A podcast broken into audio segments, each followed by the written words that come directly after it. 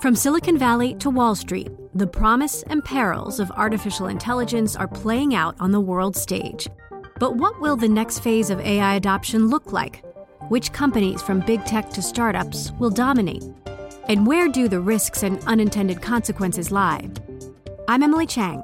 Join me at Bloomberg Tech in San Francisco, May 9th, to answer many of the industry's burning questions, alongside Snap's Evan Spiegel, Xbox President Sarah Bond, OpenAI's Brad Lightcap, top researcher Dr. Fei Fei Li of Stanford, and many more.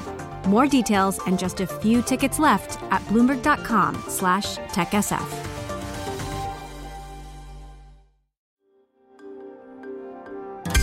Le entregamos todo lo que necesita saber para comenzar el día. Esto es Bloomberg Daybreak para los que escuchan en América Latina y el resto del mundo. Buenos días y bienvenidos a Bloomberg Daybreak América Latina. Es jueves 27 de julio de 2023. Soy Eduardo Thompson y estas son las noticias que marcan el día. Las acciones globales suben esta mañana entre apuestas de que la Fed llegó al final de su ciclo de alzas de tasas de los últimos 16 meses. Los futuros del Nasdaq 100 suben encabezados por un fuerte aumento en Meta Platforms. Ayer el Consejo de la Reserva Federal decidió por unanimidad elevar en un cuarto de punto porcentual el límite superior de la tasa de fondos al 5,5%, su nivel más alto en 22 años. Jerome Powell dejó abierta la puerta a más aumentos dependiendo de los datos. Sin embargo, inversores apuestan a que la Reserva Federal llegó al final de su ciclo de ajuste y recortan las apuestas de más aumentos este año. Volviendo a Meta, la matriz de Facebook, sus acciones subían casi un 9% esta mañana. Ayer la empresa informó ingresos en el segundo trimestre que superaron las expectativas. También dio una perspectiva optimista para el periodo actual y dijo que está logrando migrar a los anunciantes a sus nuevos reels en Instagram. El Banco Central Europeo, como se esperaba, elevó su tasa en 25 puntos básicos al 4,25%. El mercado estará atento ahora a las declaraciones de Christine Lagarde y si se avisora un fin a las alzas. Sigue la temporada de resultados en Wall Street. Las ganancias y ventas de McDonald's superan las expectativas, pero este no fue el caso para la petrolera Shell ni las mineras Anglo American y Tech. Por su parte, Samsung Electronics dijo que prevé un repunte en la demanda de semiconductores por la inteligencia artificial. Pasando a América Latina, el director general de Petróleos Mexicanos, Octavio Romero, dijo que México refinanciará la deuda de la petrolera estatal ya que es más barato que si la empresa acude al mercado por sí misma. Estas declaraciones motivaron alzas en el precio de los bonos de Pemex.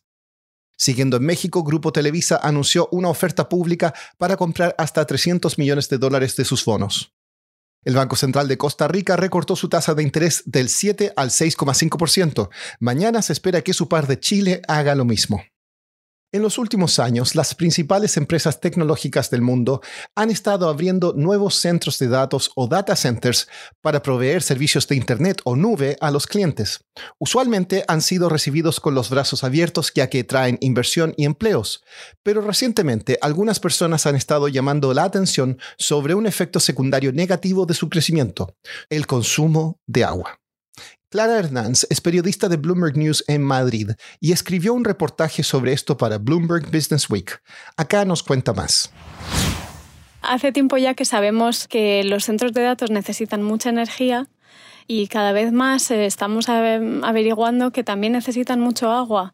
Y es un dato que igual no se conoce tanto porque la energía es más cara que el agua, pero resulta que a nivel global la industria de los centros de datos necesita mil millones de litros de agua al día y este agua viene de mm, la producción de energía que permite que funcione el centro y también del agua que se necesita para enfriar las, las instalaciones que siempre tienen que estar funcionando a cierta temperatura para que no se paren de funcionar o se quemen o ocurra cualquier catástrofe. Y bueno, en Europa en particular está habiendo un boom de data centers en Italia y en España, que son sitios con estrés hídrico, donde suele haber sequías, donde las temperaturas medias van a subir por el cambio climático.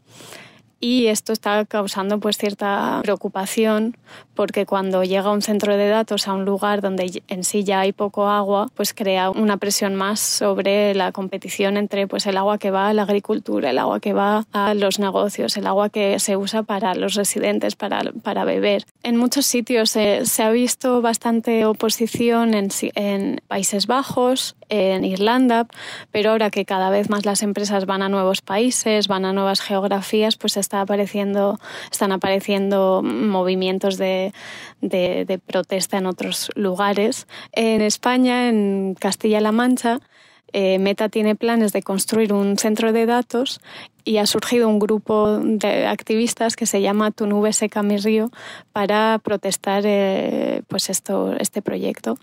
Y es algo que también se está viendo pues en América Latina, en Chile y en Uruguay, que sobre todo en sitios donde también existe ese estrés hídrico y que hay una preocupación porque no haya suficiente agua para todo, para todo el mundo. Y Clara, ¿qué han dicho los gobiernos? ¿Se han pronunciado sobre esto por consumo de agua de los centros de datos?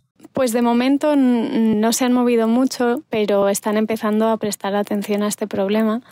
Y en Europa, eh, la Comisión Europea está preparando regulación para que los centros de datos tengan que publicar datos sobre su consumo tanto de energía como de agua. Y también hay un par de iniciativas a nivel nacional. Para terminar, la cantante irlandesa Sinead O'Connor, quien alcanzó la fama con Nothing Compares to You en 1990 y luchó durante mucho tiempo con problemas de salud mental, falleció a los 56 años. No se informó la causa. Eso es todo por hoy. Soy Eduardo Thompson. Gracias por escucharnos. Para conocer todas las noticias que necesita para comenzar el día, revise Daybreak en la app Bloomberg Professional, donde puede personalizar las noticias que desee recibir. También puede suscribirse a la versión solo audio en Spotify, Apple Podcasts o la plataforma de su preferencia. Esto es todo por hoy. Escuche de lunes a viernes Bloomberg Daybreak.